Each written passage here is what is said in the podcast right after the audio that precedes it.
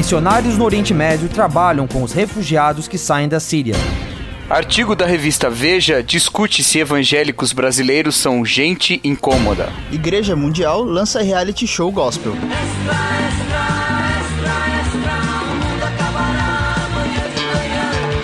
Está no ar o Fora do Éden, porque depois da queda a vida vira notícia. Uma produção do Bibotalk. A arca vem, Noete, canal noticiosa, gigante jangada jornalística, e eu acho que eu tô repetindo demais essas frases aqui de início. Sim, este é o Fora do Éden, o seu podcast de teologia jornalística, jornalismo teológico, essa mistura que a gente faz aqui entre a reflexão cristã e as coisas que a gente lê no jornal, se bem que ninguém lê jornal, o pessoal lê só os títulos das notícias que a gente divulga pelo Telegram ou pelo Facebook, mas esse é o podcast que a gente tenta trazer uma análise sobre essas notícias aqui. E eu, como de praxe, não estou sozinho, mas sim muito bem acompanhado. Aqui do meu lado, virtualmente, tem ele, direto lá de Hortolândia, um dos nomes que participou da fundação do Fora do Éden e que faz tempo que não aparecia por aqui, Cacau Marx. E aí, mano, que bom que você tá aí, cara. E aí, saí do Éden de novo para estar aqui com vocês. E cê, muito. Você tava lá dentro, na glória? Exa exatamente. Adão e, tinha umbigo?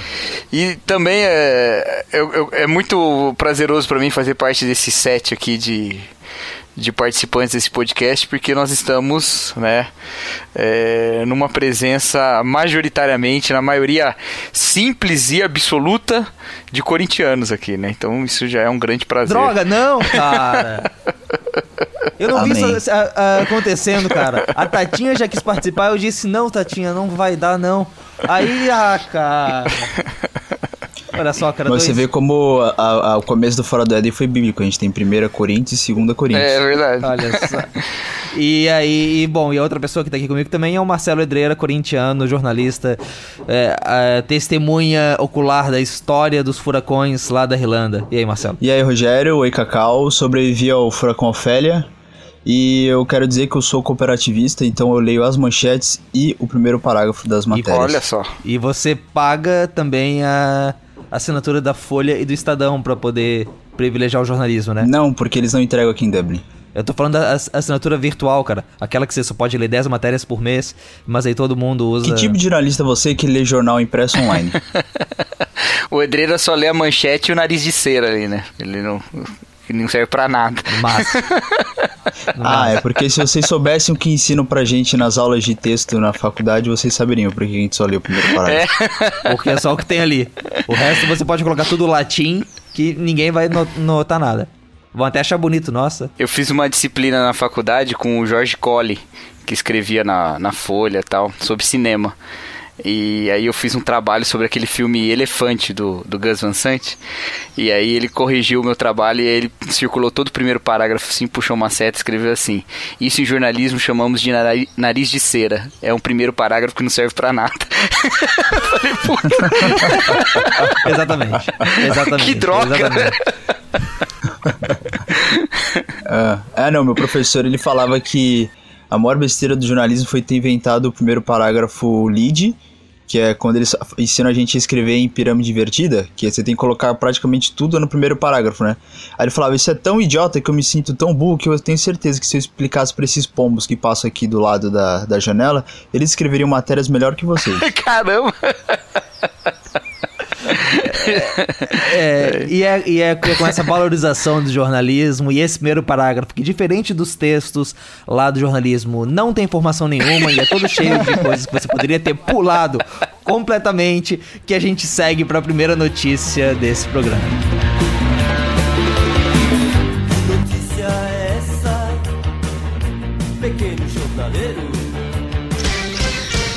Então, nessa casa de apenas três cômodos, vivem cinco adultos e duas crianças.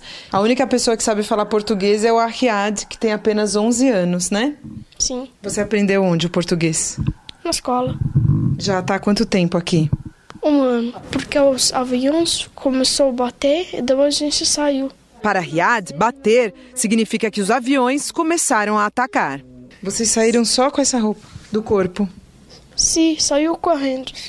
Os últimos a chegar foram os avós. Estão em São Paulo há apenas dois meses. É, eu tô falando que os casas caiu, e casa dela é minha casa. E elas querem ajuda aqui agora. E ajuda para quê? Quando sai do tio. Qual é a coisa? Qual é a coisa? O que, que você acha de morar aqui no Brasil? Muito bom. Por quê? Porque aqui não tem guerra, lá na Síria tem.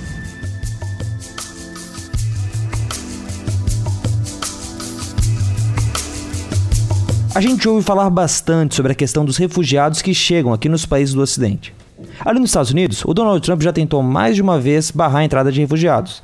Ali na Europa tem aquela divisão entre os países. Na Alemanha, Angela Merkel defende que a Europa acolha os imigrantes, acolha aqueles que foram atingidos pelas guerras, enquanto que outros países se orgulham de realmente não receberem esse tipo de pessoas, como a Hungria, por exemplo.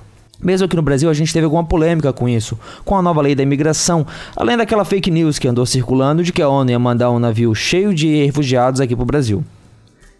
Mas como é que é a situação lá, de onde os refugiados estão saindo? É, por onde que eles passam? Como é que é a saída deles da Síria? Como é que é a saída deles desses países em conflito? E agora, com o enfraquecimento do Estado Islâmico, será que já é hora deles voltarem? Será que eles já conseguem voltar para a vida normal? Por isso, a gente chamou aqui no estúdio alguém que é aqui do Brasil e tem acompanhado de perto essa circulação e essa situação lá. Bom, em primeiro lugar, você saiu aqui do Brasil e foi aí para o Oriente Médio por causa do trabalho com refugiados ou foi algo que acabou aparecendo por aí? Eu vim para cá porque uma amiga ou amigos me falaram sobre a necessidade de gente que fala árabe que possa trabalhar com os refugiados. Eu morava numa cidade que é deserto, né? Na fronteira, 30 quilômetros da Síria, e é bem deserto mesmo. E na época ali da guerra a gente ouvia bomba, explosão.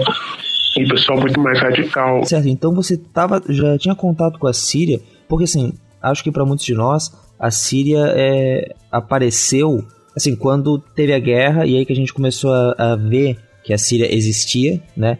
E aí se, se lembrou do país, mas você já tinha um trabalho ali? Era muito pior. Eles atravessavam a fronteira como se fossem rios, rios de pessoas. Então era mil pessoas atravessando para lá por dia. Então a gente andava na rua da cidade, era milhares e milhares de pessoas, muito mais desesperador, era estava no auge né, da guerra. Como é que era o seu trabalho nesse período ali? Era a partir de uma igreja e várias organizações cristãs outras organizações também, e outras organizações no campo de refugiados. Mas eu estava a partir de uma igreja local na fronteira, que dava atendimento, ajudava a alugar uma casinha, ou comprar os móveis, os, comida por mês, é muito remédio, essas coisas. Esses refugiados ali, eles ficavam em campos de refugiados ou a ideia deles era mais vir para morar por um tempo ali na Jordânia? No primeiro momento, todo mundo passa quem, pelo campo de refugiados. Aí depois todo mundo quer sair. Só quem não fica no campo é quem tem muita grana, já pode alugar casa. Muitos já chegaram com dinheiro ainda, mas a maioria tem que passar pelo campo. E depois que chegar lá, todo mundo quer sair. Agora eu não sei como é que tá. E dessa época, teve alguma história que te marcou? Teve alguma família que você conheceu que você acha que é um bom exemplo de quem é que estava vindo da Síria? Quem é que estava saindo da Síria, aliás? É, muitas famílias. A gente ficou marcado é, muitas histórias tristes. Uh, todos eles têm histórias tristes. Todos eles perderam família, perderam casa. Eles vêm com muitos filhos, né? Porque é da cultura árabe tem muitos filhos até que entrasse na escola, uns não podiam, não tinha vaga, muita gente doente. E o que me marcou hoje, o que ainda me marca, são crianças é, com fome, passando privação, mas ali era pior, porque era, a pobreza lá era muito pior, então quando eu chegava e podia comprar biscoito, bolacha, leite, era a maior alegria deles, né, das crianças. Uma família com 10 crianças que moravam quatro famílias juntas porque não podia pagar aluguel, então tinha que dividir naquela no chão, tudo no chão. E eles sempre chegavam com alegria. E muitas famílias aqui também ainda são assim. Mesmo trabalhando, a família, o pai trabalha na reciclagem, cata papel na rua, porque não tem emprego, né?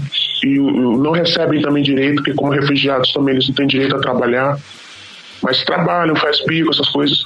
E eu vejo assim, são ex-advogados, ex-dentistas, ex-costureiros, ex-donos de mecânica, ex-professores de universidade, que praticamente viram quase que mendigo, porque até no Brasil, esses caras que fazem reciclagem, uh, tem, o pessoal tem muito preconceito contra eles, mas aqui são é gente que está trabalhando para tentar pagar o aluguel. Mas tem muito, muita gente boa também. Aqui no, no Brasil, eu já tive contato com alguns haitianos conversando assim. E assim, é, normalmente são pessoas que eu encontro é eu vou abastecer a moto e tem um haitiano atendendo no posto. E quando eu, eu converso com eles, não são pessoas que eram frentistas lá no Haiti. Trabalhavam com outras coisas, estudavam, e por causa dos desastres que aconteceram lá, quando eles chegaram aqui no Brasil, tiveram que aceitar empregos que pagam menos do que aquilo que eles poderiam fazer, entende? Realmente, pro refugiado, é difícil ele, ele seguir a mesma carreira, né? no, uhum. no, país que recebe ele. É impossível, quase. Nessa época, os refugiados, eles já já estavam também in, tentando ir para a Europa? Todos eles. Todo mundo sonhava com isso, ainda hoje. Hoje parou um pouco, porque tem muita repressão da polícia, ah, muita vigilância no mar, né? Mas uh, todos eles querem seguir para a Europa e muitos seguiram, né? Inclusive pegando aqueles caminhos de você entrar nos barcos, ou isso era mais ali no, no norte da África, né? Ou eles se, seguiam por esse caminho também? Não, é aqui. Praticamente para atravessar de balsa o Egeu, é mil dólares por pessoa uma balsa de borracha sem segurança nenhuma. E eles são pouquíssimos sabem nadar porque árabe é povo de deserto, eles não têm, não têm, né? Então pegava aquela balsinha de madrugada, muita gente ainda, ainda conhecia um casal de a mãe e filho de cristãos que ficaram não sei quantos dias de madrugada esperando oportunidade para entrar na balsa e atravessar, e eles conseguiram, já estão na Europa. Mas é muito perigoso, morreu muita gente. Você chegou a ter contato com alguém que passou por você aí e depois foi para Europa e continuou dando notícias? Como é que é? Só esse casal e o resto talvez parentes que falam, ah, fulana tá lá, fulana chegou. É, lá na Europa é, existe, talvez você tenha visto notícias falando sobre como que muçulmanos estão se convertendo. Eu acho que tem vários jeitos de ler essas notícias, que uma delas é do pessoal talvez, eu não sei, eu realmente torço que eles estejam se convertendo sinceramente, mas também pode ter a questão de que eles estão fazendo isso para se integrar à sociedade e tem quem veja essas conversões com uma certa desconfiança. Como é que você vê esse trabalho de evangelismo entre os muçulmanos em geral? Eu acho que é, tem uma decepção muito grande com esse sistema existem grupos dentre eles que eles estão se voltando em massa praticamente entre aspas, né, para o cristianismo, para o ateísmo, porque eles se decepcionaram muito e uma nova geração também não quer mais viver como os pais viveram, essas coisas todas. Então, isso é verdade. É verdade, estão buscando tanto ateísmo, comunismo e cristianismo. São para onde eles buscam esse novo momento para a vida deles. E no meio disso sempre tem gente que se converte por interesse, ou porque decepção, ou da boca para fora, ou porque é moda, tem de tudo. Igual, igual em outros países também, né? Você falou que quando você estava lá na Jordânia, você teve contato com uma igreja local lá. Muita diferença de cultura entre os jordanianos e os sírios que estavam chegando ali? Sim. Uhum. Pelo o Daniel talvez é mais fechado, o Síria é mais aberto, é, é, bem diferente. É como falar que brasileiro é igual paraguaio, entendeu? Sim, sim. O que também ajuda a quebrar aquela ideia de que é, do lado de lá é todo mundo árabe. Eu sofro um pouco disso porque, como catarinense, várias vezes me chamam de gaúcho e perguntam onde é que tá o meu chimarrão, né? E até eu, eu, explicar que Santa Catarina não tem nada disso, pelo menos não aqui no litoral. E, e, e, como é que os jordanianos é, recebiam esses. viam esse afluxo de, de sírios pro país deles? Eles tinham receio também? Tinha medo? Tinha a ideia de fechar fronteiras? Medo? Não, não, eles sempre fechavam. Uma vez ou outra fechava a fronteira porque estavam vindo demais. Mas o, eles foram bem receptivos e o problema lá era medo de perder emprego, medo de uma crise econômica, a mesma coisa que aqui, economia, né? O que de fato aconteceu, deu um fluxo e tal. Sim, mas o próprio, a própria Jordânia, por ser um, um país árabe e um, um, país que defende né, algumas coisas do islamismo, são eles que cuidam ali da, da esplanada das, das mesquitas em Jerusalém, então eles tinham um pouco desse compromisso também em em abrir fronteira pros, pros irmãos do outro lado, né? Ou não? Não, eles não. Eles são irmãos, assim, mas o, o povo não tá vendo por esse. Ninguém vê por esse lado, não. Eles, cada um quer cuidar do seu país, da sua economia. Não existe essa coisa ah, porque é islâmico, muçulmano vem para cá. Senão a Arábia Saudita e Kuwait, que são os países mais ricos do, do Golfo, Bahrein, ah, é tudo muçulmano, vem para cá. No entanto, eles fecharam as fronteiras. Não tem sírio, não tem palestino na Arábia Saudita. Eles, entendeu? Não tem nada a ver, não. Não é por aí, não. Entendo. Entendo. E às vezes nós, como cristãos, é, podemos aproveitar a oportunidade para de demonstrar o amor mesmo, né? Já que entre, às vezes, os iguais eles podem não al alcançar misericórdia e carinho, a gente pode fazer isso também.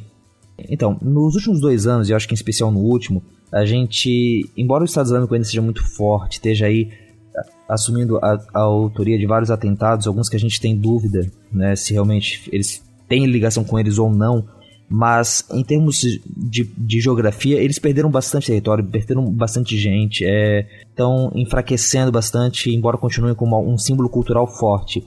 É, você percebe que por causa disso o pessoal está retornando para o seu país? para a Síria? É, muita gente voltou, e muito, mas a maioria não quer voltar, pelo menos das minhas famílias, porque não tem infraestrutura, não tem água, não tem nada, entendeu? Então o pessoal não quer voltar agora, não. Eles falam assim, talvez um dia a gente vai voltar, mas não tem casa, tá, a casa toda quebrada, não tem emprego, estão reconstruindo estruturas. Só que os, quem está voltando agora são os ricos quem tem dinheiro e esses, é, quem tem dinheiro para reconstruir, e esses também eu não conheço. Eu só trabalho com povão e eles não podem, né? Então é o pessoal, digamos que a gente poderia dizer que está voltando lá e vai uh, reconstruir, vai até talvez às vezes.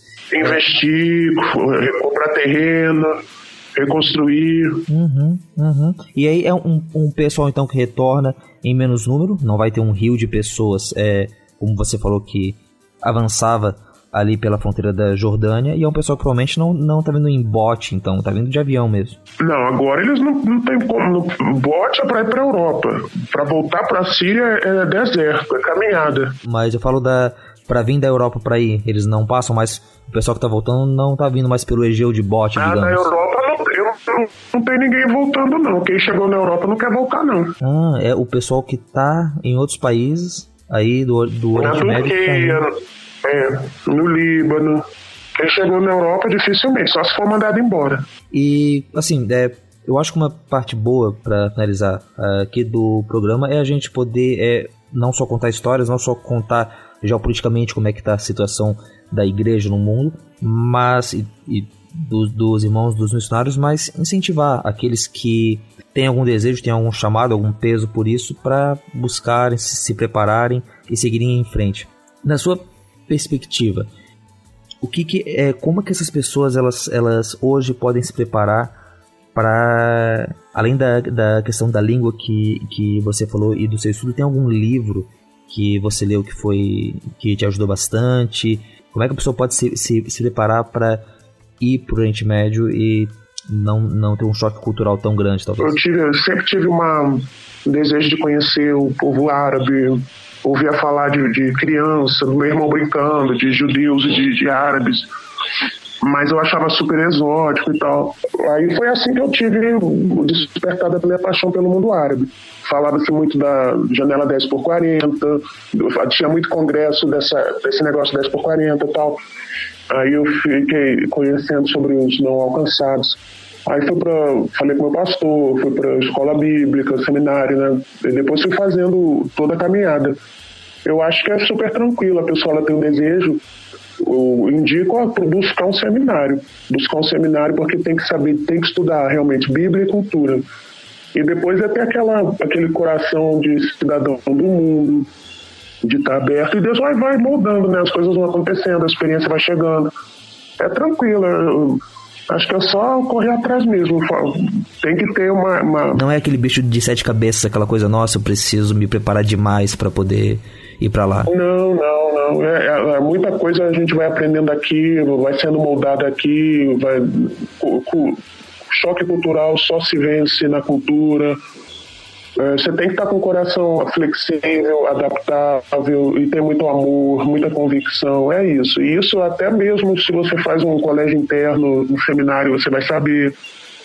Eu acho que o pessoal tem jovens do Brasil estão meio preguiçosos, sabe? É uma geração assim tá super ah, não é muito difícil, não quer, sei lá, não quer estudar, tem que ter, tem que estudar também, né? Não tem como. Mas assim, não é impossível.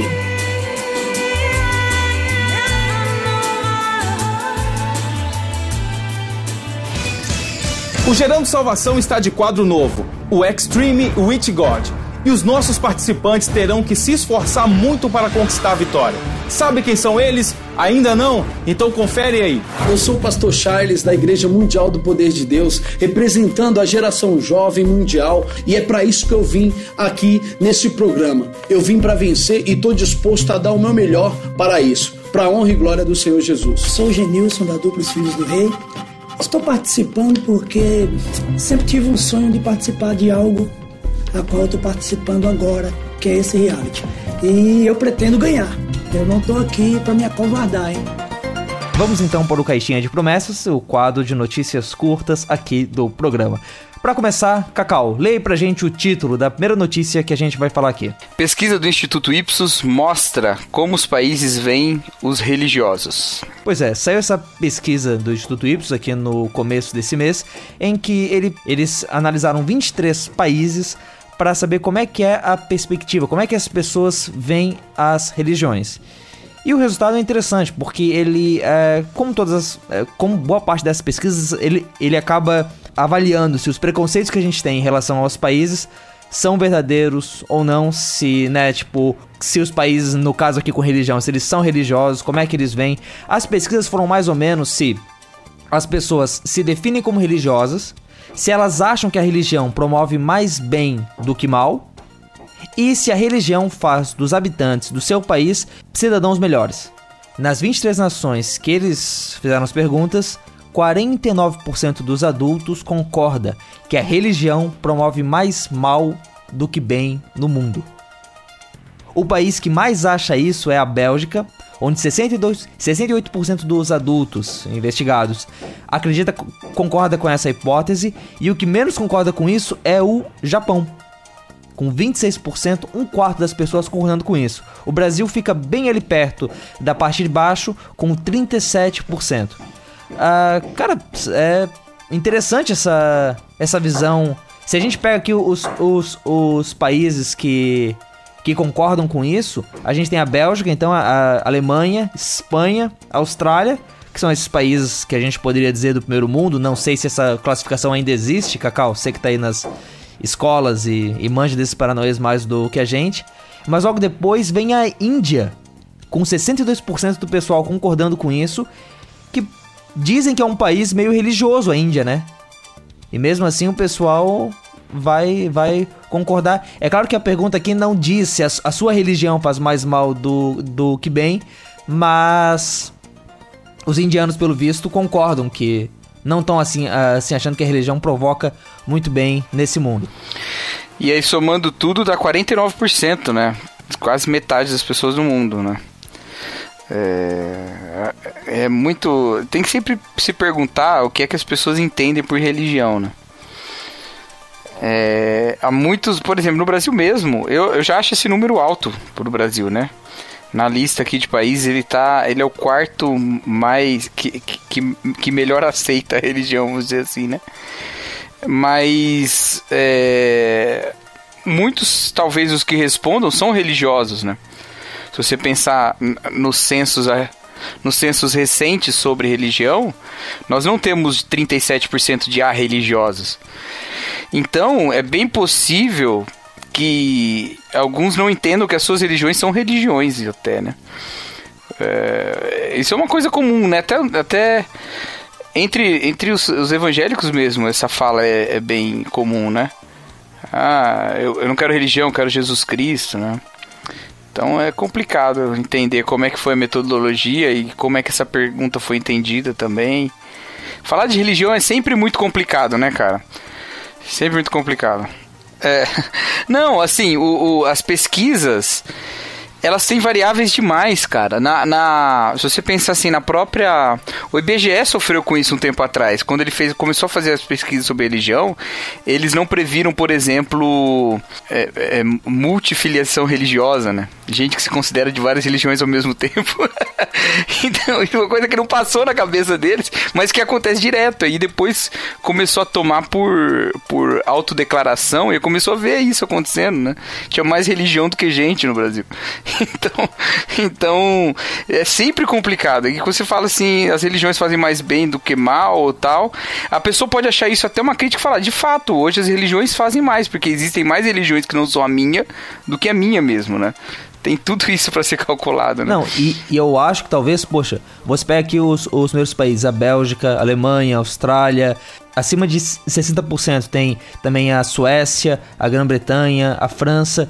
São países da Europa que talvez quando eles falem isso, eles estejam pensando até no Estado Islâmico nos refugiados, na, no islamismo que está vindo atacar a Europa. Então, talvez também tenha esse lado aqui explicando por que, que eles estão considerando que, é, que tipo de religião provoca mais mal do que bem. É, alguns desses países estão bastante é, afetados, vamos dizer assim, pela realidade dos refugiados e de uma mudança do cenário religioso, né? Ou seja, não que a mudança do cenário ou ou o contato com outra religião traga esse pensamento por si só. Quer dizer, agora eu conheço uma religião que faz mal, não é isso? Mas a, as tensões que são geradas, elas já levam esse, esse pensamento. Pô, se não tivesse religiões era melhor, né? Então a Bélgica, por exemplo, né, que é, é onde uma situação, uma situação muito muito conflituosa, né? Lá a Alemanha, que é um destino fundamental, de, ou, ou, um dos destinos principais de refugiados, né? A Suécia também. Então isso é, é uma situação. Agora, a Austrália teve recente história de, de atentado terrorista, né? É, não sei, não, acho que não explica o fenômeno inteiro. Mas, por exemplo, a Espanha me parece que a história ali deveria ser lida de outra maneira, né? Aqui eu vejo pela realidade da Irlanda, aqui eu percebo, eu percebi isso muito dos meus professores que têm uma rejeição muito grande à religião, né? Independente se é islâmica ou, ou qualquer outro do tipo. Nesse mapa, tipo, a gente pode ver, por exemplo, a Grã-Bretanha, ela tá com um nível muito alto ali de rejeição. Uh, vale ver também que recentemente por aqui a gente vê muitas matérias falando sobre, de forma até negativa, uma presença muito forte de muçulmanos na, na Inglaterra. Cidades. A, às vezes em Londres, a gente foca muito em Londres, mas você pega em cidades como Newcastle ou Birmingham, tem muito muçulmano lá. E os habitantes locais não curtem muito essa ideia. O problema é que eles lá, problema assim, né? Entre aspas, né? Eles estão ficando praticamente o mesmo número de habitantes locais. Né? Aqui e Dublin tem isso também, mas porque tipo, Dublin é uma cidade multicultural, né? Você vê muito brasileiro aqui, você vê muito mexicano, muito indiano, muito chinês, muito coreano. Acho que talvez por isso alguns aires têm uma certa rejeição. O que eu achei mais estranho de todos esses países aí é a Argentina, cara. Que, tipo, 49%, basicamente metade de um país. É, mas agora, se você olha a, a, se você olha a próxima pergunta, Aí as coisas ficam meio estranhas, né? Porque a pergunta é: minha religião, é, o quanto você concorda com a, com a frase, minha religião me define como uma, uma pessoa, né? A Índia encabeça a, a lista com 70% e o Japão, de novo, tá por último, né? Então. É, nossa, é mesmo, essa pergunta me é, quebrou. Co como o Japão. Eu achei que o Japão ia ficar, tinha ficado com 26% da primeira pergunta, porque faz parte de você ser japonês você ser shintoísta. É, né? só, que, só que o Japão Japão, ele não é uma. Ele de fato não é um país muito religioso. É, é a, a, relação dele com o shintoísmo mesmo e com as, as religiões lá, mais típicas de lá, é diferente, né? Então acho que pela, por essa indiferença para com a religião, eles podem ser, ah, não acho que faça tão mal também, porque não me define como pessoa. e a Índia é a mesma coisa, claro que me define, por isso que as religiões são tão perigosas, entendeu? Poderia ser. Só que o resto da lista também não segue isso. Então, tudo me faz pensar que não dá para você definir, porque tudo vai de uma cultura de como as, os povos lidam com a religião, né? Por exemplo, o Brasil tá aqui em 50%, a minha religião me define como pessoa né? Não bate, né? Como foi dito antes. A pirâmide não está invertida aqui. Suécia está lá embaixo, perto do que a gente esperaria, entendeu? Então... Não. E ainda sobre o Japão, tem um outro bloco aqui que é: pessoas religiosas são cidadãos melhores.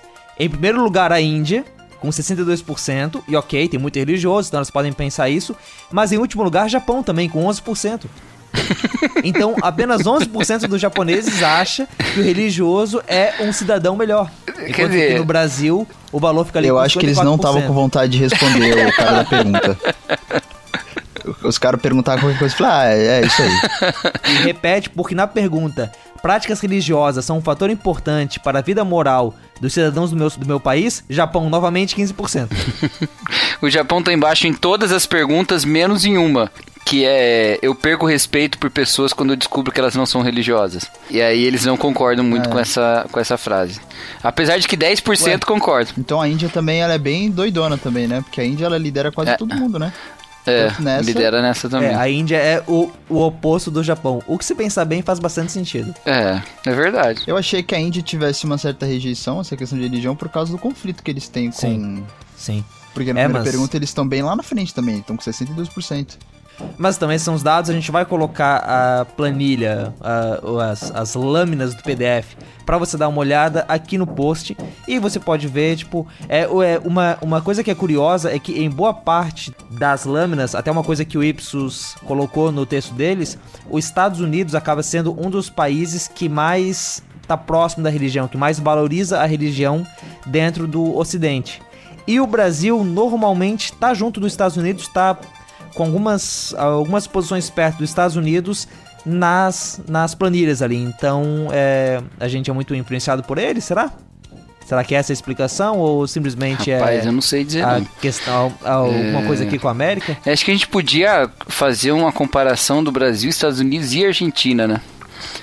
Se eles seguem a mesma tendência. Geralmente eles estão no meio das listas todas aqui, né? Não estou nem muito acima nem muito é, abaixo. É, mas por exemplo, aqui é nas pessoas que, que, se, que se definem como religiosas, Brasil 50, Estados Unidos 49, Argentina 32. Pessoas que acham que a religião faz mais mal do que bem, Brasil 37, Estados Unidos 39, Argentina 49. A Argentina tende a ser um pouco menos, né, menos é, amigável à religião aqui nessa lista. Coitado do Papa.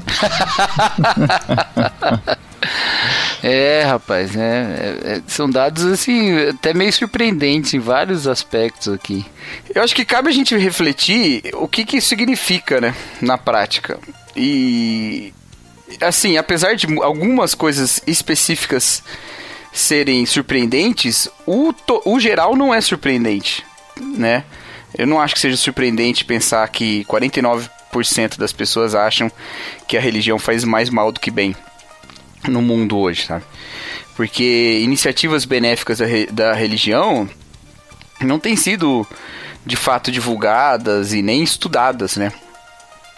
Já foi o tempo que isso era um pouco mais é, é, é, abordado, né? Não é mais tão abordado. Então, é, nós estamos num, num, momento de crítica da religião, um momento mundial de crítica da religião, né? Por parte dos próprios religiosos. Por isso que a gente vê gente que se define religiosa dizendo que acha que a religião faz mais mal do que bem. É, então, no, no, no quadro geral, não é surpreendente. É surpreendente nos países específicos, até pelo nosso desconhecimento de todas as culturas também, de como essa, essa pergunta foi recebida, né? Mas no quadro geral, eu já esperava um número assim mesmo, né? De, de, de um, um, uma posição mais crítica em relação à religião, né? E por isso é, é bom a gente às vezes insistir numa coisa, né? A, a importância do evangelho não é por ele fazer bem ou mal. A importância do evangelho é por ele ser verdade, né? E é uma verdade benéfica, mas mesmo que não fosse, sendo verdade, existem verdades inconvenientes, já diria o Al Gore, né? Então, então tem... É, é, existem verdades inconvenientes, mas são verdades que você não pode negar, né? Então, a princípio é esse, né? Então, um princípio apologético aí, a gente parte, né? Você que é o cara da apologética, Rogério, é, a gente parte do, desse princípio, da, da veracidade da fé, né? E, e também outra coisa, né? Toda essa profecia bíblica de que as coisas iam, iam ficar difíceis e que ia acontecer oposição, a, o cenário está se montando, ainda não há na intensidade que a Bíblia profetizou, mas o cenário está se montando, né? Então não tem que ver isso com, a, com alarmismo, não. Essa semana, essa semana o Bíblia postou, né, aquele vídeo isentão, ele acabou é, citando um pouco isso. Inclusive, melhor final de vídeo ever. Se vocês puderem ver, vejam. Assista pelo final. A gente não vai falar aqui pra não dar spoiler. Se quiser, se quiser pular pros final, pode pular. Eu tô brincando. É. Camisas serão feitas com aquela frase. Mas eu, eu diria até que. É, eu acho que se eu fosse responder essa pergunta, em certo sentido, sim, a religião faz mais mal do que bem. Entende? E principalmente se a gente for olhar, né, até naquilo que você falou antes, é separar as religiões da fé em Deus, né? As religiões como tentativas de se aproximar de Deus. Da fé em Deus, sim, há religiões que fazem coisas boas. Há religiões que, poxa, olha, o, é, eu tava passando ontem pelo pela CERT, é, quando eu saio aqui do, do, do, trabalho, tem uma organização espírita que fica na, na rua ali. Eu tava pensando, cara, é, algumas coisas boas eles até fazem. E a gente tem que dar o braço a torcer para isso. Mas de quadro geral, a gente vê o quanto que a religião produz mal. Produz real, realmente produz guerra, produz, produz é, intolerância. Entende? Se houvesse menos religião e mais fé em Deus, as coisas, eu acho que. E as pessoas realmente seguissem o sermão da montanha, né? Fossem novas criaturas e pudessem fazer isso como filhos de Deus, as coisas seriam melhores. Mas olhando para a religião como elemento cultural, sim, ela produz bastante mal. Não é porque a gente é cristão, a gente é evangélico que a gente vai é. negar isso. E, e assim, eu quero deixar também uma recomendação de um livro que eu não canso de recomendar. Leiam o Eclipse da Graça, do Philip Yancey. Leiam esse livro, tá? Vençam o preconceito com o Philip Yancey. Eu sei que ele é o Philip Yancey, ele é jornalista. Jornalista é gente que, às vezes, né? Tô brincando, tô brincando, tô brincando. Às vezes não, cara. Eu tenho uma frustração com o Philip Yancey, sabia? O que que é? Eu tenho uma frustração com ele, cara eu tenho uma frustração com ele. Eu ganhei aquele livro dele, aquele que é mais famosão, o Maravilhosa Graça. Cara, eu ganhei o livro, mas eu acho que na época eu não tava com a cabeça muito boa, então, tipo, não entendi muita coisa que é. ele falou. Aí não, eu peguei birra. O Eclipse da Graça é tranquilo entendendo. de ler, ele faz as perguntas certas, porque ele é jornalista, né? mas ele, ele, ele tem muito material ali, muita base para falar o que ele fala, ele escreve muito bem. Então, e, e, e, vai colocar todos esses, esses temas em perspectiva também, né? É, todos os movimentos de resfriamento e aquecimento que acontecem no globo, às vezes simultaneamente, em termos religiosos. Ele vai analisar ali. É, foi um, é um dos, dos melhores livros que eu li recentemente, cara. Pelo menos ele, ele traz um fôlego novo, assim. E para você não desesperar diante desses dados aí, nem nada. Então fica a minha recomendação. É, acho que é o quarto, quinto podcast que eu recomendo esse livro. Mas. Mas Marcelo, lê aí pra gente a segunda notícia desse caixinha. Igreja Mundial lança reality show Extreme with God. Exatamente, eu ia pronunciar de outro jeito, mas o Marcelo nos trouxe a verdadeira pronúncia irlandesa aqui pro nome desse The British are O que aconteceu? A Igreja Mundial do Sorry. Sorry. Desculpa. Sorry about. Igreja Mundial do Reino de Deus, aquela do Valdomiro Santiago, ela tem alguns canais na TV, você já deve ter ouvido falar aí. E ela lançou um reality show que é divulgado como o primeiro reality show gospel da TV aberta, se bem que eu não sei se é bem TV aberta, mas da TV brasileira. Ele passa lá no canal da TV Mundial, é claro, dentro do programa Gerando Salvação, e oferece um prêmio pro ganhador de 10 mil reais. Eu não sei se a gente pode fazer piada aqui sobre ser pouco, sobre o ser vencedor do, do, do, do, do reality tem que pagar dízimo? Na verdade, é, é o seguinte, se eu não Olha, me engano, o primeiro No Limite, ele, come, ele, o primeiro prêmio era 100 mil reais, né? Então é o dízimo do No Limite, esse aí, é 10 mil. é, é. Mas assim, tipo, é, em primeiro lugar, Cara, é. Poxa, ni- ninguém teve essa ideia antes. Não, né? pera aí. Não, não, YouTube, não, não, não, não, não, não, não. Há uns três anos, não, uns dois anos atrás, ou três, nós lá no Juntos em Um gravamos um podcast sobre reality show e nós elaboramos um reality show gospel lá, com a presença do saudoso e magnífico Caramba. Abner Melanias. Saudoso porque não- o contraponto ele não tá mais fazendo, mas ele tá vivo ainda. com a presença do magnífico Eu ia falar isso agora. Falei, nossa, magnífico. Abner Melanias. E nós elaboramos lá um, um reality show gospel. E assim, é um daqueles episódios do Juntos em Um no qual nós beiramos a blasfêmia. Então você deve assistir. Nossa. Você deve ouvir lá. Inclusive, eu Caramba, vou eu assistir. gostei Eu, vou assistir esse reality show pra, pra saber o- se eles roubaram nossas ideias. Se não é plágio, né? Pode ser, né?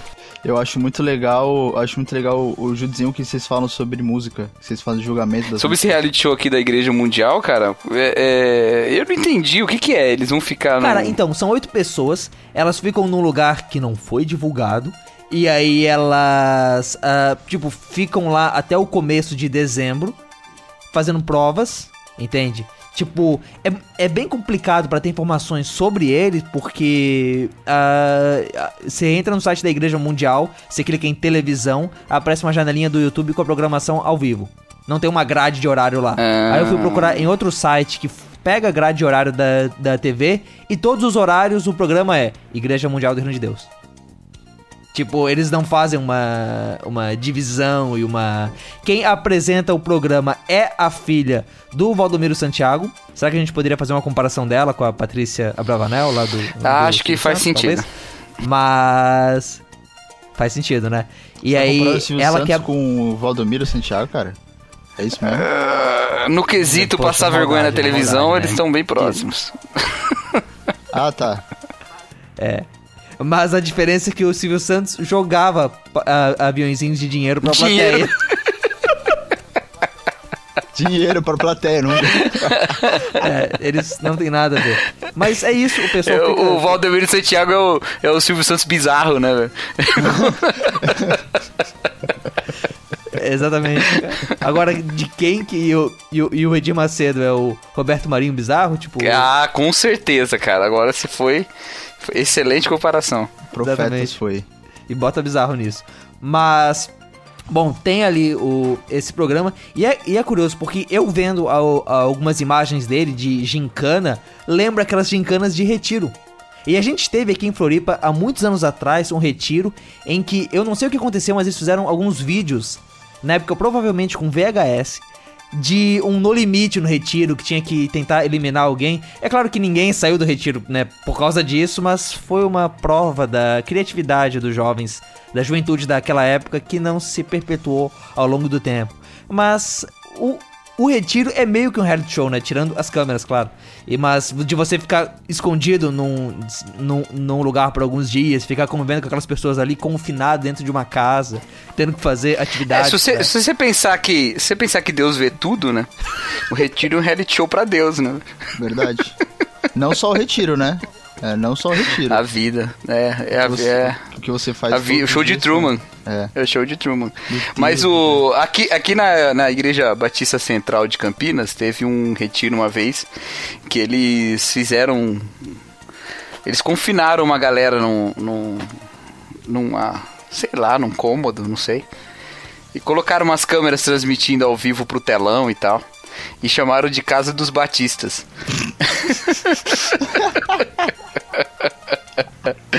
É, eu achei muito legal, cara. A igreja, igreja dos nossos queridos Rodrigo Chaves e Piero. Com certeza uma das provas de resistência era, tipo, ter assembleias extraordinárias todos os dias. De 9 horas de duração. em que as pessoas iam brigar pela cor que ia pintar o estacionamento, né?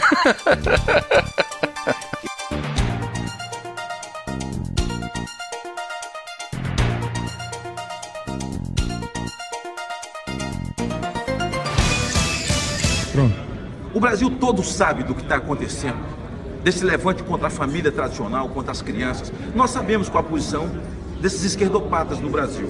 O que eles pensam sobre abuso de criança, o que eles pensam sobre pedofilia, o que eles querem desmerecer a família tradicional. E ninguém pode falar nada. Aí a Veja traz uma matéria essa semana, na sua aqui dentro uma matéria extensa, essa gente que incômoda, ou essa gente que incomoda muito.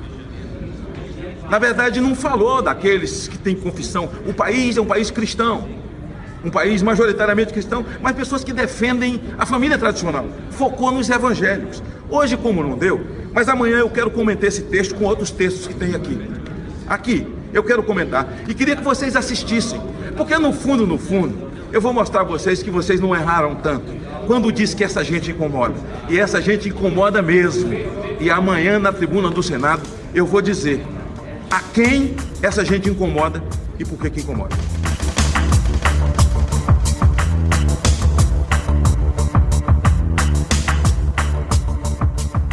Ainda nesse clima de, né, desse confronto entre cristãos e a cultura, que a gente tem falado bastante nos últimos programas, e não porque a gente tá com uma pauta nesse sentido e tá querendo passar uma mensagem para vocês, mas é porque as notícias estão falando disso e não tem como a gente fugir. Nas últimas semanas saiu um texto que incomodou bastante gente. A Veja publicou um artigo, né? Eu vi a gente falando que era um, um, texto, uma reportagem, não. É só um artigo, assim, um pouquinho grande, mas não é grandes coisas também. Que foi o Gente Incômoda. Em que ele se pergunta, né, se há intolerância religiosa no Brasil e diz que sim, tem muita gente querendo ser intolerante em relação aos evangélicos. E aí o, Bibo tava lá em São Paulo visitando Cacau, veio me chamar no, no Telegram dizendo, cara, grava isso com o Cacau, que ele tá com uma ideia muito maluca pra, pra gravar isso aqui. Ele disse que ia gravar pro, pro, pro 2 em 1 um, e eu resolvi roubar a pauta. E aí então trouxemos ele aqui para ouvir, para ele desabafar com a gente o que, que ele achou desse texto. Só pra começar, tem bastante gente, cara, que eu tô percebendo que leu o artigo de um jeito meio rápido, né? Porque a ideia do artigo, se a gente lê com calma ali, não é que ele tá. Assim, no primeiro momento, parece que o artigo tá criticando quem critica os evangélicos.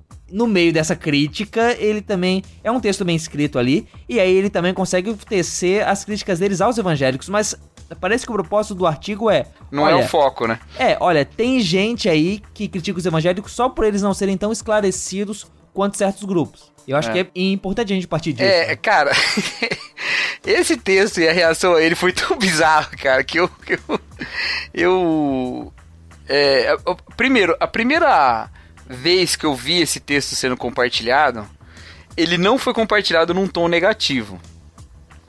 Ele foi lançado no, no Facebook ali por uma pessoa que eu respeito muito, inclusive. É, e muito, muito cristã, bem ortodoxa e tal.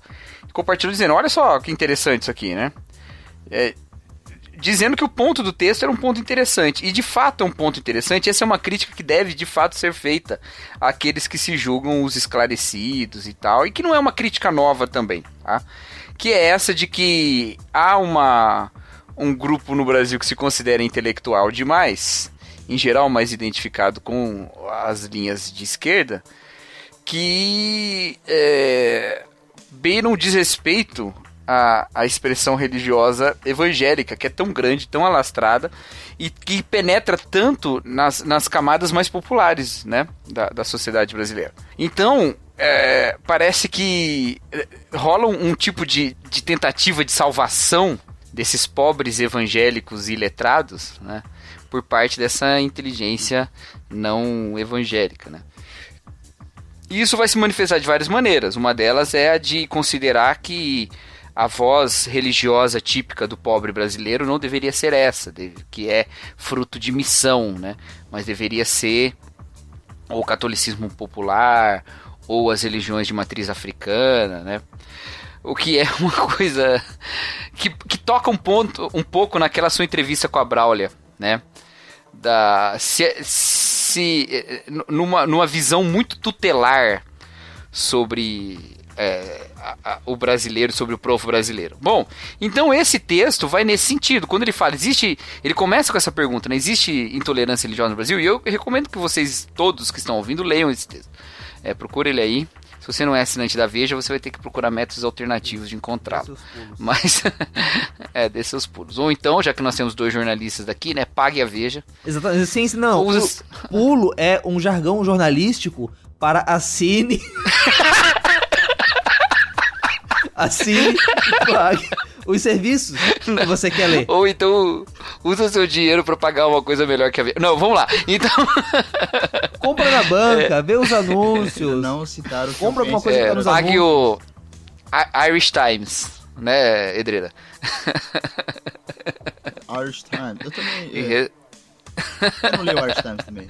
Não, então, aí, e, e aí quando você vê qualquer pergunta para essa res, pra, qualquer resposta, desculpa, para essa pergunta que ele faz, existe tolerância religiosa no Brasil?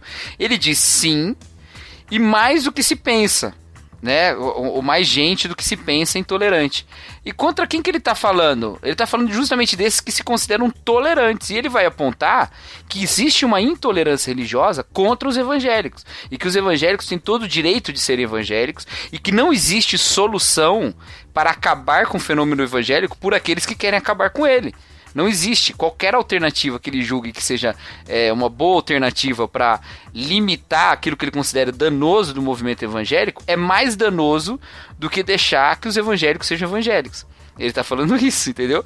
Só que no final, porque é um texto que não pode ser. E, e, isso é uma coisa bem elogiável nesse texto. Ele não, não rala. Não simplesmente, né? É o, o J.R. Guzo aí, né, que, que, escreveu, ele não simplesmente adota um lado e tal e se transforma num, num, militante, qualquer coisa.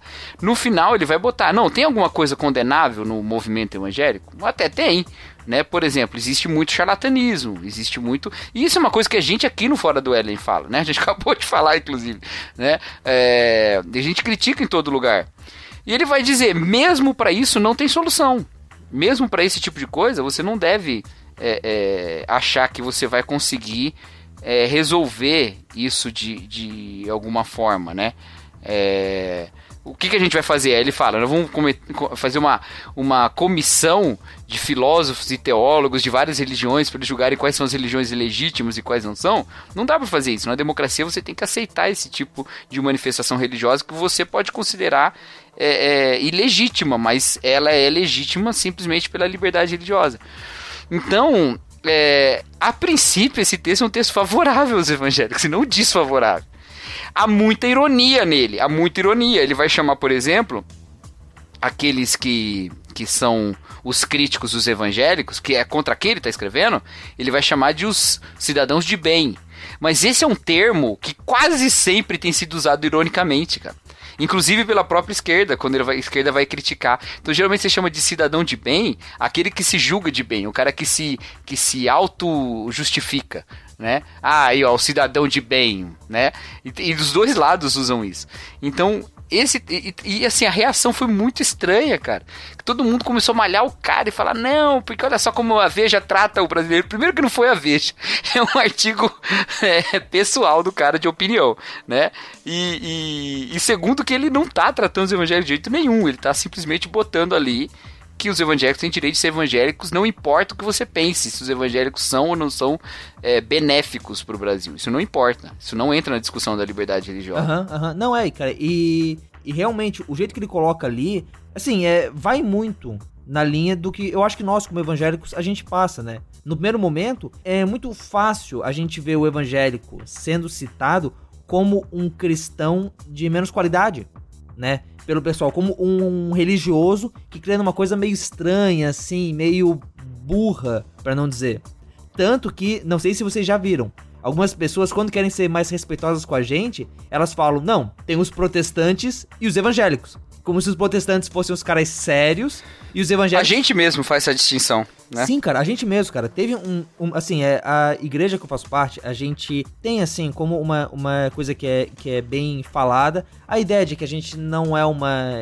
de que a gente não é uma religião, de que a gente é, tenta se afastar um pouco da, da massa do movimento evangélico nacional, e eu acho que em alguns momentos, sim, tipo, a gente não é tão parecido assim quanto o evangélico padrão brasileiro mas às vezes isso pode vir somado com uma certa arrogância nossa. E, e mais, em deixar de lado uma palavra, um termo que é nosso. Né? Tipo, o que, que é o evangélico? É aquele que É. crê no evangelho, é aquele que prega o evangelho. Então a gente vai deixar de usar as nossas palavras porque as pessoas estão usando, então a gente vai passar, não, nós Pois somos é. discípulos, nós somos cristãos. ah, tipo, a palavra é nossa. Se eles estão fazendo mau uso dessa, E é o nome mais bonito, cara, sinceramente. É Assim, o termo evangélico, ele tem uma história também, né? É, é, ele vem da, da- da- dos evangelicais, ele não é um termo é, é, da primeira geração do protestantismo, por exemplo, né? Ele é do movimento evangelical, que é um outro movimento que teve... Surgiu, inclusive, é, uma, uma, uma grande parte das suas raízes está na igreja anglicana, né? Da, da linha mais protestante da igreja anglicana. Ele tem uma história. Só que na, na manifestação é, protestante hoje é o termo que mais abarca, né? Porque ele dá conta dos pentecostais, ele dá conta dos batistas, ele dá conta dos presbiterianos, né? Então é, o- é o, teu- é o nome mais bonito que a gente tem. Não, sim, poxa, e ele faz referência ao Evangelho. Eu gostei muito quando o Jonas Madureira falou no último BTcast, o BTcast de duas semanas atrás, que, que você está ouvindo, que a reforma não foi a redescoberta da Bíblia, foi a redescoberta do Evangelho. Então, tipo, poxa, é um texto que realmente ele é um, um termo que realmente faz menção a algo, a algo bom. E que, novamente, a gente vê, tipo, é, eu acho muito pertinente essa crítica dele de que sim, é, a- às vezes, quando a gente vai dizer que é evangélico para as pessoas, elas nos olham meio torto. Nos acham meio estranho. Nossa, mas você é evangélico? Não, mas evangélico é aquele cara é, que não é tão refinado. Que não é tão de bem, que não tem um pensamento tão. Que é uma pessoa. é, ele fala que no, no texto que a- o, o avanço da bancada evangélica é visto como uma coisa meio terrível, meio assustadora. E é claro, tipo, a gente na semana passada ainda criticou o Feliciano, dizendo que é, foi legal ele ter é, proposto a classificação indicativa para artes, mas meio estranho ele dizer que a gente não pode ter é, nenhuma difamação contra símbolo religioso. Mas a gente tem as, as críticas à bancada e- evangélica, mas, poxa, a gente tem uma parte considerável da população brasileira como evangélica. É um, um texto que eu tava lendo sobre a Câmara do Rio de Janeiro ter o dia do evangélico, dia da religião, alguma coisa assim, que foi que, a- que agora existe lá no Rio de Janeiro, como mais um daqueles dias que existem nas cidades e que ninguém Já existe sabe. em Brasília, né? É. Em Brasília já tem. Então, é, e aí o, o texto terminava dizendo que 20% da bancada é, da, da Câmara dos Deputados é evangélica. Poxa, não tem a estatística de que 27%, de que 30% do Brasil é evangélico? Parece uma proporção pequena até. De, É. Devia ter mais evangélico lá. Mas é que. Tá em déficit, né? É, exatamente. Tem pouco. E é claro, assim, a gente sabe que a bancada evangélica, infelizmente, ela. É, Barulhenta. Ela não faz o bom trabalho, ela. é tão evangélica assim. Não, é, é- Exatamente, ela não é evangélica. Ela usa um nome. Mas ela não é evangélica. Mas o problema não é eles serem evangélicos, eles serem maus evangélicos. Que é aquilo que o C.S. Lewis fala lá no começo do mero cristianismo, né? Que é usar a palavra cristão como um adjetivo. Como, ai, ele é muito cristão, ele age como cristão. Não, assim, ou nós somos cristãos ou nós não somos. E se a gente é cristão, a gente pode ser um mau cristão. Ou a gente pode ser um não cristão e fazer bem pra sociedade. Entende? Mas. E é, é curioso, como essa matéria aqui, ela faz. Ela, ela tem um diálogo com o que a gente trouxe ali antes no, no Caixinha de Promessas, né? Com a ideia de que. ah, o, o, o pessoal lá é, em outros países vê a, a religião como algo ruim. E acho que no Brasil, sim, os evangélicos podem ser vistos como parte dessa religião que faz mais mal do que bem. Como você olha pro, pro Valdomiro Santiago fazendo reality show e às vezes nós, evangélicos esclarecidos, evangélicos de bem, a gente pode olhar pra isso e fazer piada mesmo, porque eles sim são esses, esse pessoal meio bizarrinho, a gente não, não faria nada assim. É. É, exatamente. E, e, assim, o texto tem um tom que, que talvez se eu fosse fazer uma crítica, é, faltou prudência. Porque eu vi algumas críticas. é, porque é o seguinte: é um texto opinativo, e não é um texto informativo. Então, é, ele não tem o compromisso de abarcar todas as reflexões sobre todas as coisas, ele não tem o compromisso de, de pautar certos dados ali. Ele, esses dados estão por trás, no seu conhecimento de formar opinião, mas não está no texto em si. Então, ele vai falar, por exemplo, dos evangelhos como essa gente morena, como, né, é, não esclarecidos, alguma coisa assim e tal. Não é que essa é a opinião dele. Não é que ele está definindo os evangélicos, ele é, ele é informado o suficiente para saber que nem todos os evangélicos vão fechar nesse perfil porque ele não está criando um perfil. Ele está fazendo uma associação que é muito interessante, só que ele talvez pudesse ser mais explícito para não criar esse tipo de má interpretação. Que, que é o seguinte: hoje se vê os evangélicos como é, gente burra, gente que não entende, gente que, que tá preso em dogmas e em pessoas e tal. Mas, cara, algumas décadas atrás, o, o protestantismo e, e, os evangélicos e as igrejas evangélicas, elas eram a, a, a ponta do que tinha de avançado em religião no país, entendeu? É, o fenômeno evangélico no Brasil, ele começou de classes mais altas. E depois ele se espalhou para as classes mais baixas. Isso desde o início da missão, lá no final do século XIX. É, então, ele era visto como uma coisa é, mais mais ilustrada, mais iluminada, né? mais racional. E quando é que isso se torna é, é, criticável pela, pelo establishment cultural do país? Quando ele atinge as classes baixas. Então tem uma crítica nesse texto que é uma crítica de classe. Uma crítica falando: olha, é, é muito bonito ficar defendendo o pobre, mas não aceitar a expressão religiosa do pobre. Foi o pobre que escolheu ser evangélico, entendeu? É, foi, foi o pobre que abriu mão da teologia da libertação que veio para redimir ele, que era altamente acadêmica, e foi abraçar a, a, as, as religiões, a teologia da prosperidade. Porque isso é autonomia dele. Entendeu? Então, ainda que você possa considerar isso execrável, a teologia da prosperidade, como eu considero, ainda assim é parte da autonomia de quem fez essa escolha, cara e, e, simplesmente criticar do ponto de vista só porque é pobre, porque não é, você não julga ser uma manifestação autêntica de religiosidade, isso aí, é, vamos, vamos devagar, né?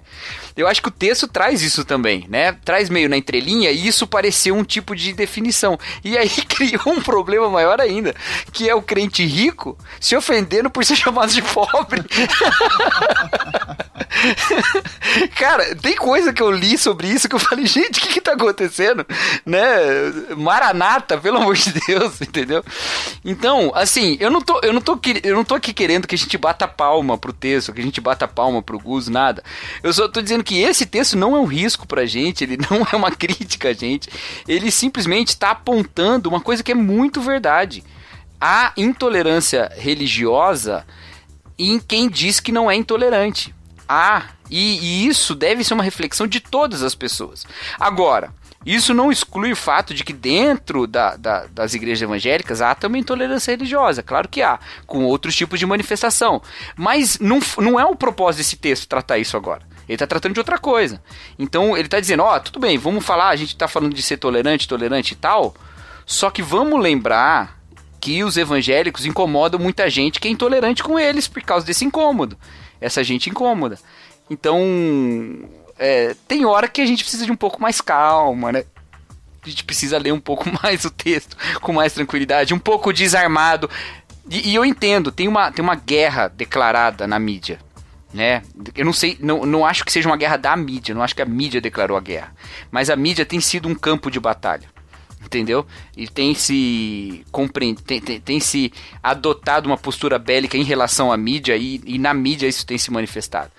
É, tem muito para discutir sobre isso, né? Até toca as questões de fake news, onde é que você bota sua confiança nas, no que te informa e tal. Tem um monte de coisa para falar sobre isso, mas tudo é visto por, por um viés de oposição, por um viés de, de conflito, né?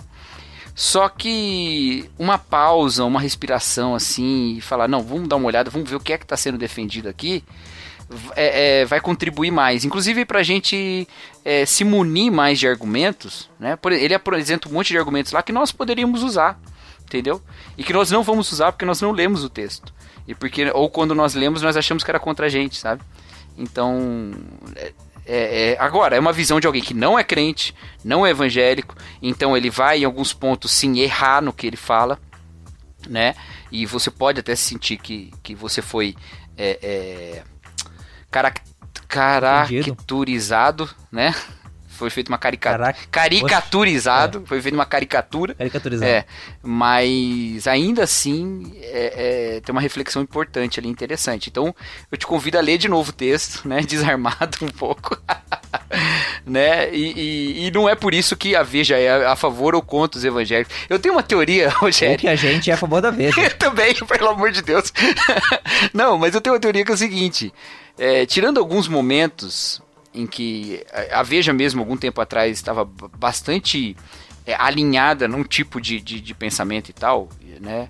É, numa postura política declarada que ela assumiu. Hoje a Globo tem tido essa postura em alguns pontos. A Globo tem malhado o Temer sem dó, né? não, não, faz questão nenhuma de esconder isso. Bom, agora ela deu uma mansada, mas na época dos áudios lá, tava sendo, ó. Então, tirando alguns momentos assim que a, a, os veículos tomam posições muito, muito veementes e claras, em geral, cara, a ideologia que rege todos eles é a grana, velho. Entendeu? É o que vende, tá? Então, cara, aí a grana, ela, ela não tem ideologia, ela é bem fluida, viu? Então. Bom, eu acho que eu falei demais já. Não, e, e, e, e, tem também um lance de que a grana, ela vem inclusive na polêmica. Então, Exato, cara. Que polêmica boa essa da gente pegar e falar bem dos evangélicos quando tá todo mundo, por causa das. justamente das, das polêmicas das últimas semanas, é. malhando os, evangé os evangélicos. Isso. Assim como não há ideologia política mais forte no Brasil do que o voto, né? O cara vai defender o que dá voto. É essa que é a verdade. Mesmo os caras aí mais declaradamente alinhados com ideologia, que levantam qualquer bandeira bem clara, cara. É... tirando aqueles que não têm voto mesmo, os que têm qualquer pretensão eleitoral, eles negociam a sua fidelidade ideológica, seja qualquer linha que for, ao voto. Isso tá no, no PSOL, isso tá no Bolsonaro, entendeu? Isso tá, tá em todos os lugares. E então, né, os interesses vão falar mais alto, cara. Eles vão falar mais alto do que do que qualquer algum alinhamento assim, né? Follow the money, né, velho? Sim, sim. e para fechar, é só nessa parte aqui do, do jeito incômoda, é eu acho que assim, o, o Ezequiel Teixeira, por exemplo, veio falar que os evangélicos vão continuar incomodando sim, então eu acho que às vezes tem essa reação ao texto que é sim, a gente é incômodo, mas eu, eu acho que a gente já trouxe essa discussão aqui no Fora do Éden, que é, existe, nós cristãos devemos buscar uma boa incomodação. Ser incômodos do jeito certo. Porque existe o jeito errado da gente ser incômodo. Existe um jeito errado da gente incomodar o mundo, né? Pedro fala isso lá na segunda carta dele, se não me engano, de que, olha, quando vocês forem é, criticados, que sejam criticados pelas coisas certas. O Lloyd Jones, quando ele vai falar lá do Sermão do Monte, naquele trecho que diz Bendito aqueles que sofrem por causa do meu nome, ele vai dizer: Olha, aqui não tá falando de quem sofre politicamente e que é cristão. É quem sofre por causa de Cristo.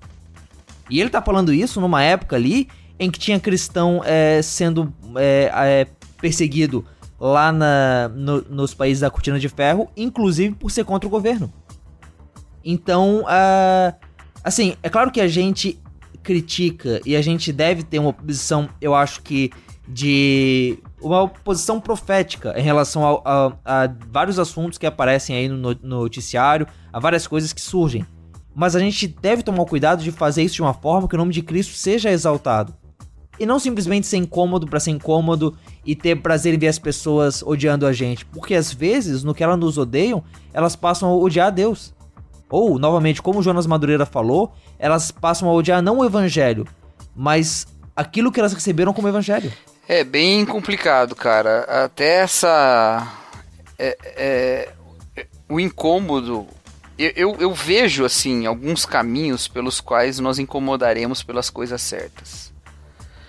É, e, e diferente do que se pensa, não é por criticar a, é, a imoralidade do mundo, né? Que é uma coisa que a gente critica e criticará, mas a gente tem que saber também como fazer, né? Mas não é por isso, não é esse tipo de incômodo é, que, que é aquele do qual a, a palavra de Deus fala que a gente vai sofrer, sabe? Não é por uma questão meramente religiosa, é por defender, cara, o certo. E a gente está numa época de muita irracionalidade. Eu acho que, assim, nessas horas, apesar de eu, de eu, de eu ter meus, minhas, minhas questões é, a respeito do, do Chesterton, né? Eu amo o Chesterton, Ortodoxia é um dos melhores livros que eu já li, mas é, é, eu não concordo com tudo que o Chesterton falou e escreveu. Mas o Chesterton ele tinha um modelo de pensamento na Inglaterra que é um modelo muito que, que é muito é, é, é propício para a gente hoje, sabe? Ele ele abordava as questões. Ele não simplesmente criava um espantalho do inimigo ou ele simplesmente batia ao ponto de não ouvir o que o outro está falando, sabe? Então ele ele e o Bernard Shaw tiveram embates épicos e podiam sentar e tomar uma cerveja juntos, sabe? Porque pelo menos uma coisa eles sabiam, que um contava com respeito do outro ao ponto de entender o que o outro está falando, sabe? É, isso é uma coisa que, que tá se tornando muito necessário pra gente, sabe? E assim, eu não quero dizer que, que o crente não tá pensando, eu sei que tá e tal. E, e a gente tá. Tem muito esforço, eu me alegro muito, cara, em ver algumas coisas assim, de gente que eu nem conheço, de ouvinte, cara, que vem me adiciona nas redes sociais e vejo, cara, umas, umas sacadas tão brilhantes e uma, uma coisa tão, sabe? É, é, um, um, entendimento de fazer voltar o argumento do opositor a, ao cristianismo contra ele mesmo, sabe? Uma coisa tão, tão inteligente, sabe? É, então, assim, tem muita coisa boa que a gente pode fazer e aprender. Só que a gente tem que aprender um pouco a dar um passo para trás nessa avalanche de, de, de, dados, sabe? De informação. Porque isso tudo tá, tá anestesiando um pouco a gente, sabe? Tá deixando a gente meio maluco, sabe? Então, você tá, tá, preocupado com o tema? Se aprofunda no entendimento desse tema. Lê o que falam as pessoas, ouve o que elas falam, os, os que pensam diferente de você, os que pensam como você. É, e pega um tema, em vez de pegar todos, pega um. Porque a gente está assinando um pacote de tudo, já que a gente concorda com o cara num ponto, a gente fecha com ele em todos os outros, sabe? E aí a gente assume uns argumentos muito ruins que não passam pelo crivo da racionalidade, mas a gente não passou pelo crivo mesmo. Passou pelo crivo da identificação com a personalidade. Então, dá para fazer isso, dá, sabe? É, eu acho que a gente tem que entender. Você falou uma expressão aí que é voz profética, né? É, a igreja tem a voz profética, ela denuncia o pecado, ela anuncia o juízo, ela não exerce o juízo, mas ela anuncia o juízo. Agora, é, essa voz profética, é bom que se diga, em geral na Bíblia, ela se levantou contra o rei e não a favor do rei. Então, é, me parece que quando a igreja está dependendo do Estado, cara, para fazer alguma coisa, a voz profética está de alguma forma se perdendo, sabe? Então, quando a igreja quer que o seu discurso profético seja imposto numa moralização através de lei, é complicado, cara. A gente tem que pensar em que, em que sentido a gente está, né, de fato é, pensando nos aspectos da sociedade e que sentido a gente está simplesmente querendo a imposição de algo muito particular nosso, sabe?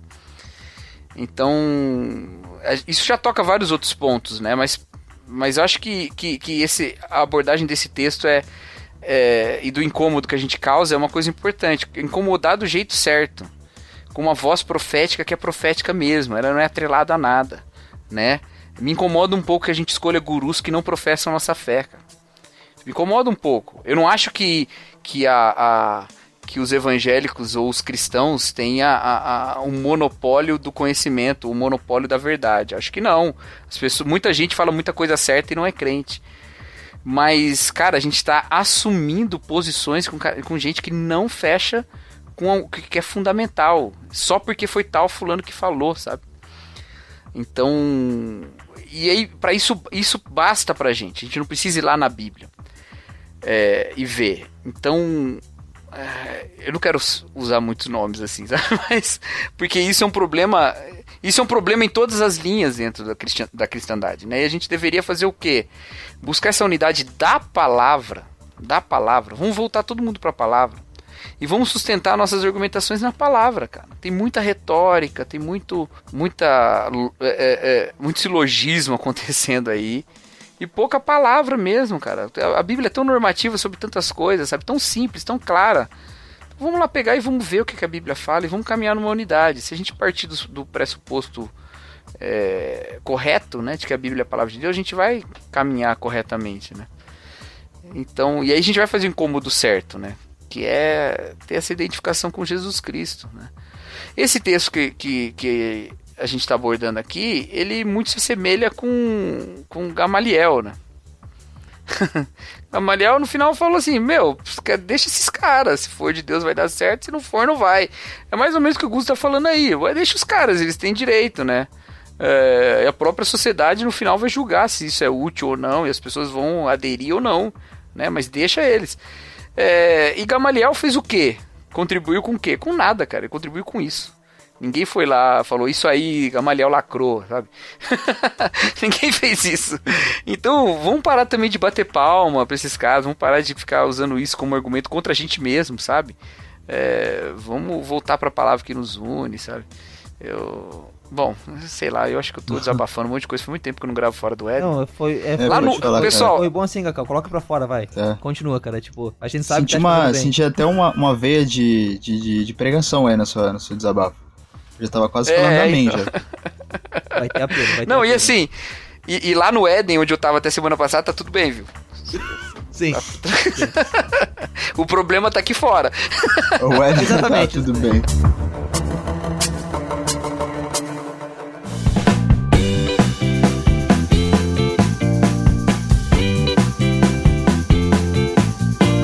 Este então foi mais um Fora do Éden, mais um programa aí. Uh, a gente entrou no tema mais uma vez de, de Estado e religião, mas vocês viram, não é porque a gente quer, porque eles mandaram a gente fazer isso, as notícias, as notícias urgem por esse tema e queremos ver se a gente volta mais, mas com um papo mais calmo, mais visões Talvez ainda nesse ano você tenha isso aí. Mas esse foi então Fora do Éden, nosso programa de notícias. Deixe seu comentário aqui no post, entre lá em bibotalk.com, procura ali pelo post Fora do Éden, deixa lá seu comentário, a gente está sempre... Ah, é, a política de comentários aqui no Fora do Éden é mais ou menos uma política do finado contraponto que já foi citado aqui nesse programa também. A gente não lê os comentários no programa, mas se você deixa o comentário lá na postagem, eu prometo que algum de nós vai aparecer ali e vai dar nem que seja um oi, vai interagir com você. Então, se você quer interagir com a gente, eu não sei por que você gostaria de fazer isso, interaja com a gente lá nos comentários do post. Você também pode falar com a gente pelo e-mail. Ô, Marcelo, qual que é o e-mail aí? Você sabe? O e-mail do Fora do Éden. Você é da equipe, você tem que saber, né? É fora do Éden.com Exatamente, fora.bibotalk.com, o link do Telegram, a gente não sabe, mas tem aqui na descrição do post, e o link do grupo do Facebook, se você quiser entrar lá também, tá aqui na descrição o desse post. O link do Facebook é também. é http é dois a... pontos barra barra www. O e-mail devia ser assim, ó, cara, vou, vou dar uma dica de e-mail pra opa, vocês. Opa, manda, manda, manda. Eden, eden, arroba fora, ponto com, ponto br, porque é eden at fora. Vocês estão fora do Éden. É fora. Mas, Isso. Ah, porque se fosse fora Éden, seria. Ou, ou, seria ou fora não. no Éden. Melhor, seria melhor. fora no not, Éden. Aí o Éden. Not at Éden. Isso, boa! Aí, ó. Not arroba Éden. Bom. Fechou, fechou. Deixa eu, eu, eu pegar agora esse domínio aqui. Meu Deus do céu, que Mas enquanto a gente não registra esse, vamos no fora do Éden, arroba bibotalk.com. Você vai pagar o domínio sozinho, nem vem querer dividir com os outros. Quê? Você vai comprar sozinho o domínio. Né? Você vai querer ajuda. Mas é isso, Cacau. Muito obrigado pelos comentários, pelos desabafos, pelas opiniões e pelas piadas. É. Eu só venho aqui pra falar mal, velho. É impressionante. Exatamente, Aqui é, o, exatamente. de- aqui é, é- é o, o cacau, é 100% cacau, é, é amargo, né? Não é... Já tá Aqui não basicamente. leite, não. já tá basicamente o jornalista, horas. O jornalista é contratado É, tá pra vendo? quê? Exatamente. É, nem né? O jornalista, não, não foi o, não foi o George Orwell que falou? O jornalista deve falar o que alguém não quer publicar, todo o resto é publicidade. É ele mesmo. Não é alguma coisa? então. O engraçado então é, isso que eu já vi publicitário postar isso no Facebook como, tipo, feliz dia dos publicitários, mas eu não quis falar nada. Ele quis criticar, é uma autocrítica. Mas o, o- Deixa eu falar um negócio aqui, Rogério. Nós, nós estamos chegando com novidade aí, hein? Nós estamos chegando com novidade. Só digo isso, só digo isso. Teremos mais cacau. Mais Teremos cacau. mais cacau. Um cacau elétrico, digamos. Tá, tá- talvez, talvez. E, e domesticado. Certo, então aguarde, aguarde 2018 ou 2017, uma hora dessas, vocês vão ver Uma novidades por aí. E Edreira, você é da casa, mas como a gente é generoso, a gente também agradece a sua presença aqui. É. eu- É, às vezes fica, tipo, virando piada, mas a verdade é que outro convidado furou e o Rogério me chamou de novo pra participar do podcast. Dessa vez é verdade. Então, então até a próxima furada de, dos convidados. Exatamente. Quando um, um convidado não, não puder vir, você sabe que o Marcelo vai estar aqui com a gente. Mas então é isso. Edreira, esse- você, vo- você é o casinho do Fora do Éden? Ah, não!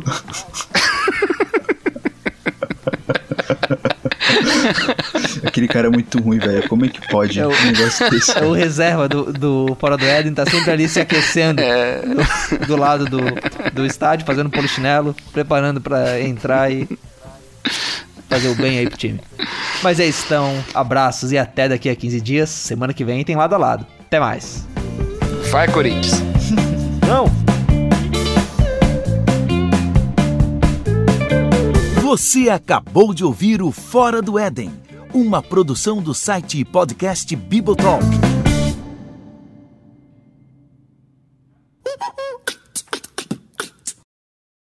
Sim, e, e, poxa, o México é. A gente falou aqui na semana passada lá com o aquele pastor do México sobre a, a, a, a situação lá, sobre como que o catolicismo, às vezes, alguns ramos do catolicismo acabam sendo ofensivos aos, aos cristãos. Os cristãos E- evangélicos. E, a né? gente sabe, né? Poxa, a Nossa Senhora de. de, de Os cristãos Guadalupe- evangélicos, Oi? né? Que estão os É, missionários. o- Isso, isso. Acho que eu usei cristãos evangélicos ali atrás. Edita, Alexandre. Edita, Desculpa, Alexandre. Peter. Eu nunca entendi esse meme. Eu, É que foi justamente. Foi justamente isso, Edreira. Um dia o Alexandre escreveu um negócio, um texto, e aí ele chamava os católicos e os cristãos. Eles faziam uma oposição entre os católicos e os cristãos, né? Ah, entendi. E aí a gente falou, não, mano, mas católico é cristão também. E aí ele se recusou a editar o que ele escreveu. Aí a gente começou a botar a hashtag edita Alexandre. A gente ficou o dia inteiro, tudo que ele escrevia a gente botava isso. Mas qual Alexandre? O, o, O Rocha. era, um, era um ouvinte, né? Ah, tá, tá, tá. Não era os nossos Alexandres. Eu sempre começo com então. Isso é uma coisa muito chata. Eu também, eu É. também. Fala, well. Well, vá, vá, vá, mas aí o pessoal vai, vai, vai achar que eu tô querendo te agradar. Oxe, por quê? Eu gravando, eu gravando as aulas lá para IBT, Aham. Ah, toda toda parada e volta eu gravava. Então, sim, sim, sim, sim. E aí, e aí a gente vai vendo, a gente vai percebendo, vai vendo aquilo que todos eles veem e a gente nunca percebe. Todas as pessoas estão vendo a gente fazendo isso e... É, é tipo caco de em- oração, tá ligado? Tipo, Falando em pai. É. pai... Ah, é pai, pai. Então, pai, porque pai. Pai, pai. Misericórdia, pai. Perdão, pai. não, e quando você tá orando pelo seu pai, pai abençoa meu pai, Sim, pai. sim. tipo, Deus abençoa o pai. Tipo, É, cara, tipo, isso aí Obrigado porque meu pai está aqui, pai. Você tem que prever antes. E aí nessa hora você muda o. o e aí você joga o Senhor, o Deus. Certo? É, Mas, é, é, uma oração.